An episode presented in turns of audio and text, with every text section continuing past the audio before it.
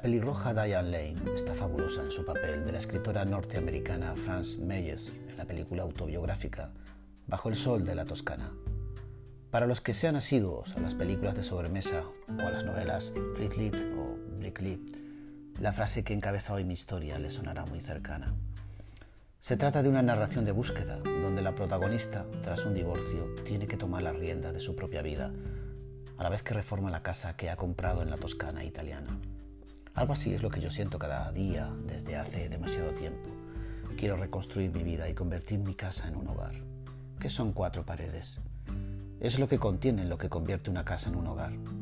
Esa frase me la dijo mi amiga Zulia una tarde de confidencias en su casa de La Solana. Al final del invierno del año 2014 preparábamos la mudanza. La venta fue rápida, todo el mundo decía que habíamos tenido mucha suerte. Encontrar compradores en apenas cuatro meses y en plena crisis era para estar contentos. A las 12 había quedado para entregar las llaves a los nuevos propietarios. Di una última vuelta a la casa, recorrí todas las estancias revisando cada rincón, bajé y subí escaleras, no sé lo que buscaba. Solo me quedaba la cocina. Abrí aquel cajón. Me quedé parado mirando su contenido. Lo habría abierto miles de veces en los últimos 14 años, pero nunca había reparado en su interior. No pude ni tenía fuerzas suficientes para contener la emoción. Y lloré desconsoladamente, sin poder reprimir ni una sola de las lágrimas un 1, un 2, un 3, un 4, un 5, un 6, una vela y otra vela. Como en una película pasaron por mi cabeza todos los cumpleaños, los regalos, los globos, los amigos. Saboreé otra vez las tartas de guirlache, las tazas de chocolate o de café. Olí nuevamente las barbacoas, las orquídeas de la terraza, la hierba del césped recién cortado.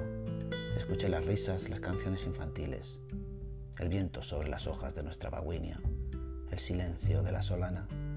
Volví a cerrar aquel cajón dejando dentro la cera de cada vela y llevándome celosamente guardado en mis recuerdos la luz de la llama que un día iluminó cada tarta. A las doce en punto, los ucranianos me esperaban a la puerta de la casa. Les entregué las llaves y con la voz entrecortada les deseé suerte.